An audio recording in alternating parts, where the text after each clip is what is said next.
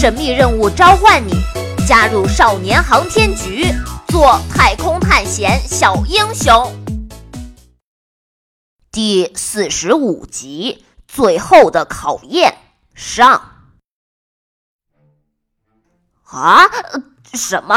最终考试？没错，最终考试。你们也可以理解成是对你们所有训练的一个结业考试。那王老师，我们都要考哪些科目呀？哎呀，这个，呃，这个，呃，能能问吗？虽然说让你们当做结业考试对待，但我们的考试和你们印象中的考试还是有很大区别的，所以你们要听好规则。考试分为三个科目：航天基础知识考试、航天技能操作考试、航天求生能力考试。各部分的考试规则会在你们到达各自的考场时揭晓。啊，各自考场的意思是，呃，不在一个考场里？对，这三个科目分别置在三个不同的考场里，依次开考。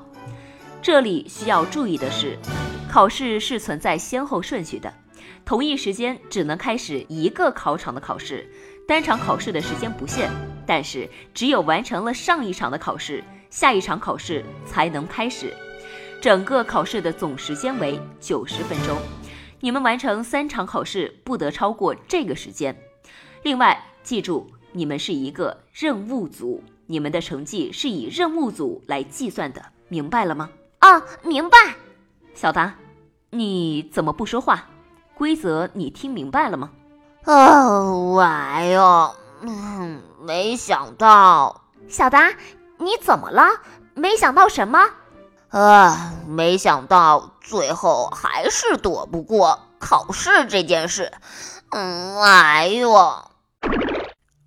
结业考试是小达和星妹作为少年航天员的所有常规训练正式结束的标志。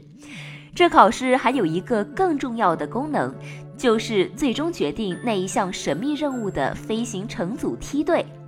简单的说，这次考试不仅能判定小达和星妹在经过这一段时间的训练之后，是不是能成为合格的少年航天员，更能决定他们是否能够去执行那项神秘的任务。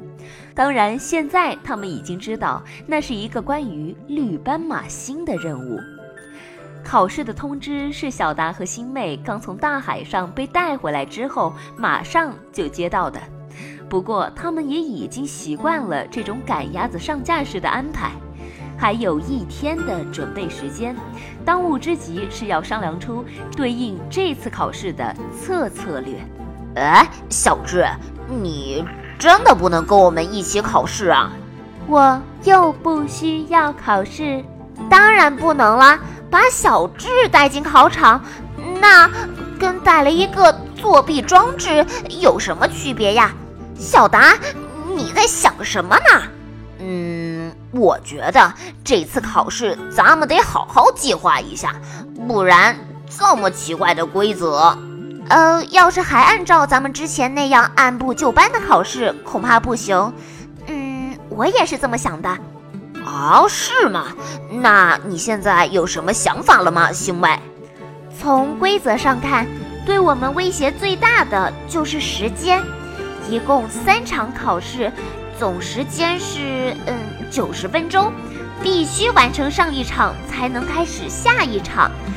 也就是说，我们在上一场考试中拖延的时间，都会影响下一场乃至整个考试的。所以，咱们考的时候必须严格把握住时间才行。呃，这要怎么把握呀？就像那些航天基础知识。你能很快的完成考试的，我相信。呃，但是我，我就我就盼着都能答出来，哪敢跟你保证时间呀？那也得保证，不然我们时间会不够的。哎呀，怎么办啊？你们还记得吗？王老师说，你们是一个任务组，是一个整体。哎，对耶，小智说的对，我们是一个任务组啊？什么意思？意思就是，嘿，我们可以这样。第二天，少年航天局小达星妹组的结业考试马上就要开考了。航天基础知识考场外，星妹独自一人等待着。她仰着头，目不转睛地盯着墙上挂着的那个挂钟，秒针一下一下向十二这个数字靠近着。而小达此时正在航天技能操作训练的考场外，同样仰着头，目不转睛地盯着一个表示上一场考试结束的指示灯。兵分两路，这就是他们昨晚商量出来的对策。既然考试的成绩是以任务组的总成绩计算的，那他们最有把握的，当然就是各自去考自己最擅长的科目了。这样最有可能获得保证时间的效果。秒针顿在了十二的位置上，星妹深吸一口气。大步迈进考场中，一个看起来很像广播电台的录音室的房间是他的考场。面前的桌子上没有他想象中的试卷和笔，而是放着一只耳机、一个话筒。星妹不知所措，下意识地坐了下来，戴上耳机，冲着话筒：“喂，星妹。”你将进行航天基础知识考试，考试的方法是在模拟太空的噪音中回答出问题的正确答案，答对五题即是完成考试，同时开启下一场考试。准备好了吗？嗯，准备好了。好，那么考试现在开始。首先，进噪音。嗯，哎呀，星妹，现在的噪音是一百二十分贝。你听得清楚我说话吗？哎，我，我听得清楚。好，第一题，请说出你听到的乐器名称。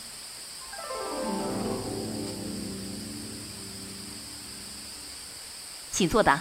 呃，这，呃，哎，这是钢琴。回答错误。下一题。星妹此时的心情就像耳朵中传来的噪音一样杂乱，她万万没有想到考试会以这种方式进行，她愁坏了。而在另一个考场的小达还在完全不知道这边情况的前提下，等待着星妹为他加着油，这可怎么办呀？